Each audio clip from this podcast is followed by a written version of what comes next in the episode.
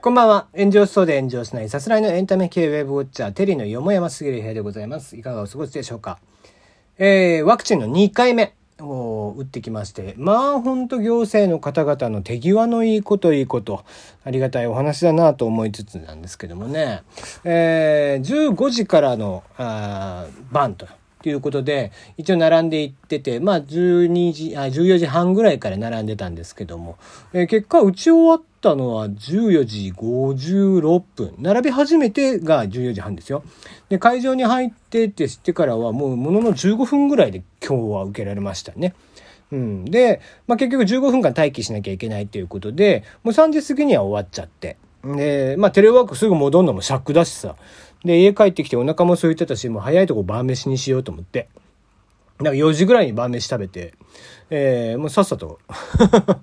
ええ、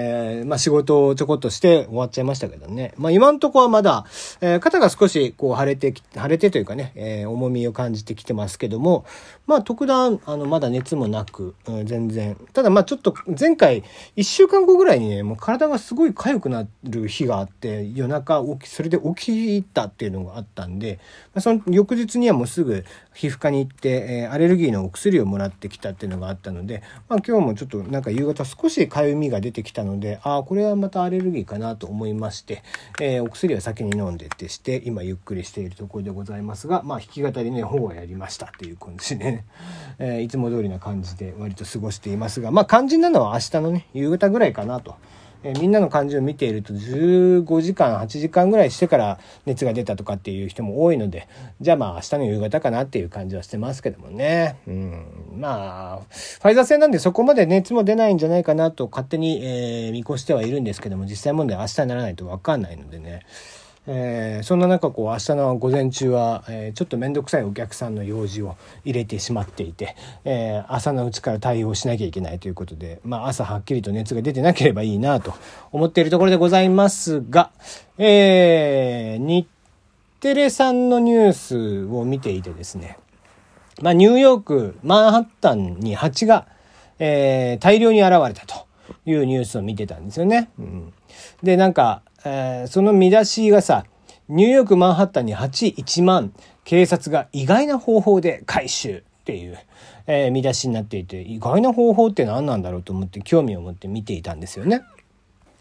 いや、まあ1万匹の蜂をね、大量に捕まえるわけですから、もうそれは意外な方法でしょうって。もう意外な方法って言われたらもうこっちはもう超期待をするわけですよ。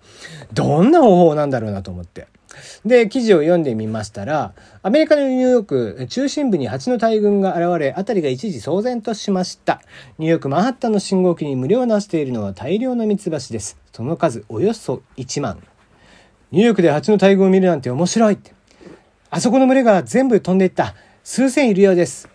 目撃者によりますと、大量の蜂が10分ほど周囲を飛び回った後、1箇所に集まったということです。その後警察が駆けつけ専用の機械で吸い込んで回収し安全な場所に移されました。マンハッタンでは7月にも観光名所タイムズスクエアに大量の蜂が現れたばかりでした。どこが意外やねんって。いやちょっと待って意外な方法を教えてくれよと思って。で専用の機械でっていうのをまさか意外と言ってるのであればもうどの機械もさ、大体専用じゃん。言うて。ご飯炊くの専用の機械が炊飯器なわけですよ。部屋を冷やすのが専用の機械がエアコンなわけでね。で、これね、蜂とかを、こう、蜜蜂とかを捕獲するときって、まあ、あの、そこまで強くない、こう、掃除機みたいなので、生きたまま捕まえれるみたいなのがあるんですよ。で、おそらくそれのことを言ってるんです、きっと。意外じゃないじゃん。専用の機械なんだから。なんだよって思って、もう待て待てって一人でなってましたけどね。うん、何が意外だったんでしょうっていうか、ね、まあでも大群に、そのね、一箇所にこう1万匹集まってるっていうのは確かにすごいことでさ、その中絵も見ましたけども、圧倒的にすごいなっていう、こう、やっぱり数、ミツバチって基本的に頭がいいので、こう、一箇所に集まりだしたらそこにブワーッと集まるみたいな習性があるんでね。彼らは非常に頭が良くて、まあ、2、3日前にもそんな話をしたような覚えがあるんですけども、えー、ミツバチの、こう、類っていうかね、えー、ミツバチカリーのかな、あの辺りっていうのは非常にこう賢いんだよっていうニュース、えー、海外のニュースでございましたけども、まあ、ちょっと意外なね、えー、方法というのが全く意外じゃなくて、えー、個人的にはげんなりしたかなという記事でございました。で、海外からもう一つニュースです。ベルギーの動物園でのお話、えー、とある女性がですね、なぜか動物園を出禁になったとのことなんですね。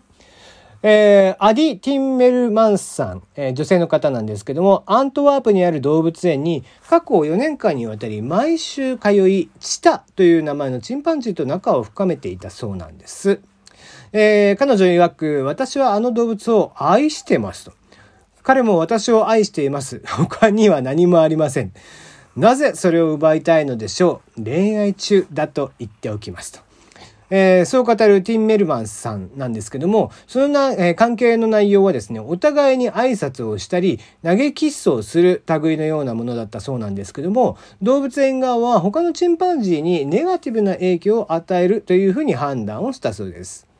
えー、チタが来訪者と毎回多忙ということになってしまうと、他の猿たちが彼を無視し始めてしまい、グループの一員として認めなくなるのですと。よって営業時間外に彼が一人きりで佇むこととなってしまっていますと。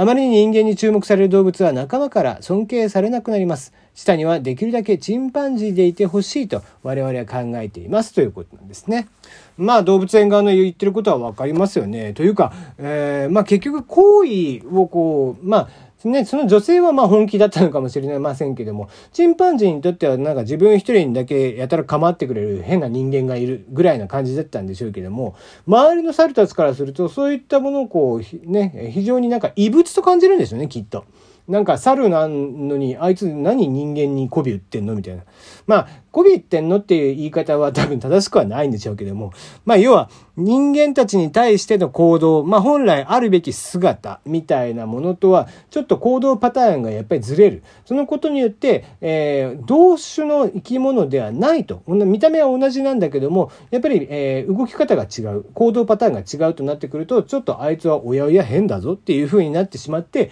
仲間じゃねええんじゃねえか、みたいになってしまうということなんでしょうね。うんまあ、結果その女性を、えー、出禁にしてしまうことによって、まあ、彼、え、彼と言えばいいのか、え、猿ですね、チンパンジーが、えー、その女性のこと、ティン・メルスマンスさんのことを忘れてくれると、また、あの、猿も、え、その仲間内のうちに入って戻っていけるんじゃないかというふうに動物園は判断したという面白いお話でございました。まあ、え、いろんな、なんだろうな、こう、恋愛に対して趣味、思考がありまして、えー、あまりとやかく言うことでもないとは思うんですけども、まあ人がいいんじゃないかな。せめて、せめて人がいいと思うけどね。はい。今日はここまででございます。えー、明日はお休み。ただし、えー、マッコで、マッコとテリとお嬢と、こちらの方を一本取りますので、そちらが上がりますので、ぜひ聞いてください。えー、マッコとテリとお嬢とでは、お悩みの方も募集しています。真面目な方のお悩み。